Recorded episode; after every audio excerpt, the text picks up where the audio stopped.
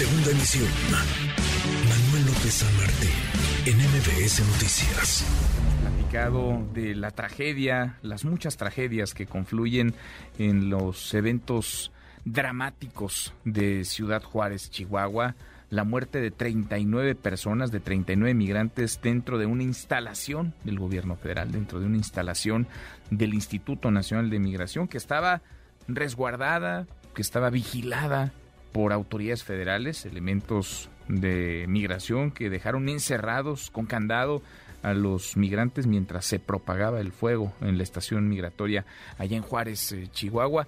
Hay, por supuesto, muchos matices para el análisis, pero la coincidencia está en lo dramática de la situación que atraviesan los migrantes y en la inacción, en el mejor de los casos, de los gobiernos, particularmente del gobierno federal, o en la muy mala forma en la que se ha atajado esta problemática. Es increíble, es inaudito, es inexplicable, es insostenible que continúe en su cargo el titular del Instituto Nacional de Migración, Francisco Garduño, que no ha dado ni una entrevista, ni un pronunciamiento, nada, no ha dicho ni media palabra. Hizo ayer un tour hospitalario, se fotografió con lesionados, con migrantes que estaban en hospitales. Más de eso, nada. Únicamente la fotografía. ¿Qué no hizo Garduño antes? ¿Qué propició con su errática gestión para que esto sucediera? Porque se pudo evitar, se pudo y se debió prevenir. Le agradezco estos minutos al senador Emilio Álvarez y Casa, integrante del Grupo Plural. Eh, senador Emilio, gusto en saludarte. Muy buenas tardes, ¿cómo te va? Manuel, muy buenas tardes, gusto saludarte y por tu conducto al auditorio MBS. Muchas gracias, se nos siguen acumulando, eh, senador Emilio, se nos siguen acumulando eh, las tragedias y, parece que nada cambia, nada, nada pasa.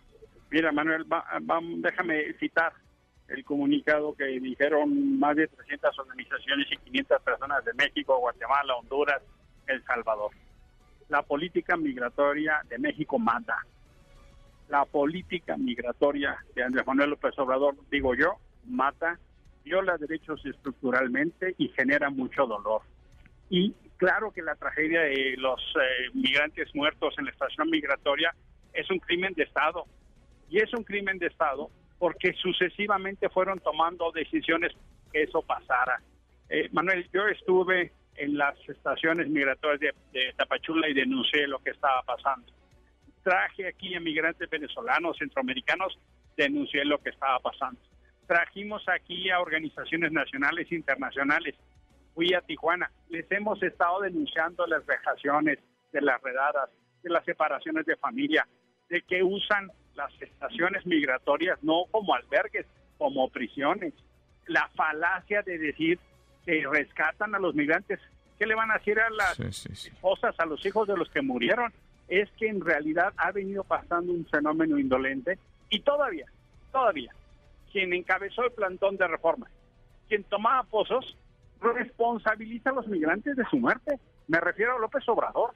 Es que es inaudito es una simulación sistemática y todavía dicen que defienden derechos humanos. Manuel es el colmo. Sí, es sí, el colmo. sí, sí, porque además las imágenes son durísimas. Habrás visto, como quienes nos escuchan, senador, el video, este video en donde se aprecia a los elementos de seguridad de esa estación migratoria irse y dejar encerrados a los migrantes ante la desesperación. Se ve incluso algunas personas eh, tratando de, salir, pateando la puerta, las rejas que tienen candado, que tienen llave. Se van y los dejan allá a su suerte mientras se propaga el fuego. Eso es parte de la negligencia criminal. Pero negligencia criminal es desatender la instrucción de la Suprema Corte para que no se detengan a las personas por más de tres días, porque no es un delito migrar. Negligencia criminal es utilizar a la Guardia Nacional para poner filtros en todo el país y hacer cacería migrantes en hoteles, en camiones, en líneas de transporte, con taxistas. Negligencia criminal y un crimen de Estado es que ni siquiera sepan quién es el responsable. Dice Gobernación que es uno, dicen Marcelo que es otro. La verdad es que, como bien dices, ya tendría que estar presentada la renuncia del Instituto Nacional de Migración, por supuesto de Alejandro Encinas y del secretario de Gobernación. Es que es inaudito. Eh, esta es una consecuencia de desatender la ley. Aunque Andrés Manuel haya hecho un acuerdo administrativo, no está por encima de la ley. La política migratoria lo que está mal.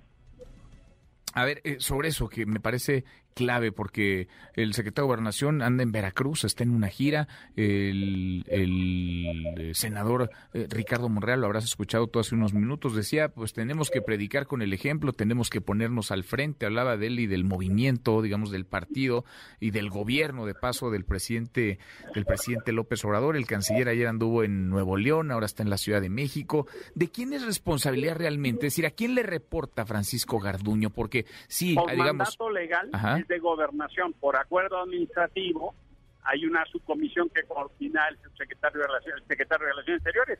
Pero la ley es muy clara. Toca gobernación. Punto le toca a gobernación? O sea, el espacio, porque entiendo lo de la política migratoria y los acuerdos con los gobiernos centroamericanos, el de Estados Unidos, pero el delineamiento, digamos, de la política migratoria. Pero estas instalaciones y los elementos de migración y el propio titular de migración, ¿le reportan al secretario, Adán Augusto López, o le reportan al canciller Marcelo Ebrard? Si le reportan a Marcelo Ebrard, está mal, porque lo que la ley dice es que el jefe se llama Adán Augusto López, secretario de Gobernación. Mm. Alejandro Espinas es subsecretario de Derechos Humanos, Migración, Población y Asuntos Religiosos. Es que ese es parte del problema. Y por supuesto que lo que hoy vivimos es una crisis tremenda de un asunto profundamente indolente.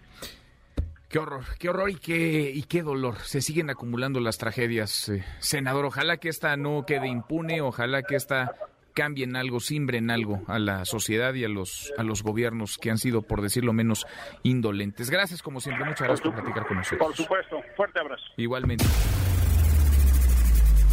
Redes sociales para que siga en contacto: Twitter, Facebook y TikTok. M. López San Martín.